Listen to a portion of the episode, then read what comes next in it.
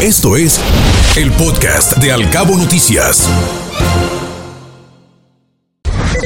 Locales atorado los proyectos peatonales en el corredor Cabo San Lucas, San José del Cabo, por algunos intereses particulares. No hay consenso para apoyar proyectos para cruces peatonales seguros. Así lo mencionó el subdelegado de la zona del Tesal, Gabriel Larrea, quien lamentó que en cada oportunidad que se ha podido buscar un proyecto para gestionar pasos peatonales seguros para evitar el grave riesgo que significa cruzar el corredor turístico, siempre intereses particulares civiles, no políticos, para demeritarlo y recibirá en Los Cabos lo más exclusivo del Spring Break 2023.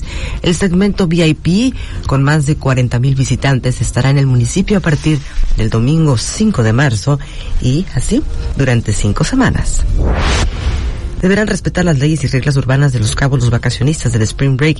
Nadie está exento de las leyes. Pueden ser expuestos ante las autoridades correspondientes y se tomarán las acciones necesarias. Así lo mencionó el director de Seguridad Pública, Jesús Antonio Gómez.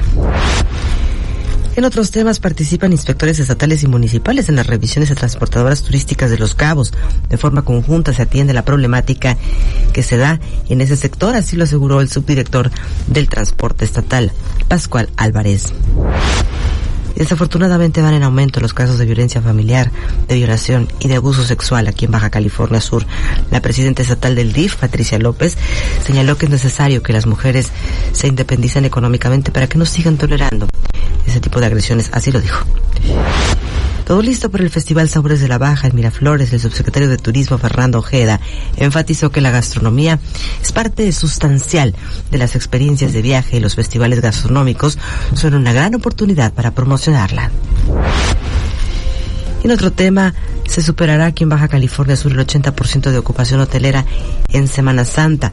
El subsecretario de Turismo mencionó que las reservaciones se están dando ahora en fechas más cercanas a las vacaciones y no de manera anticipada como en el pasado, pero aún así se tienen buenas expectativas.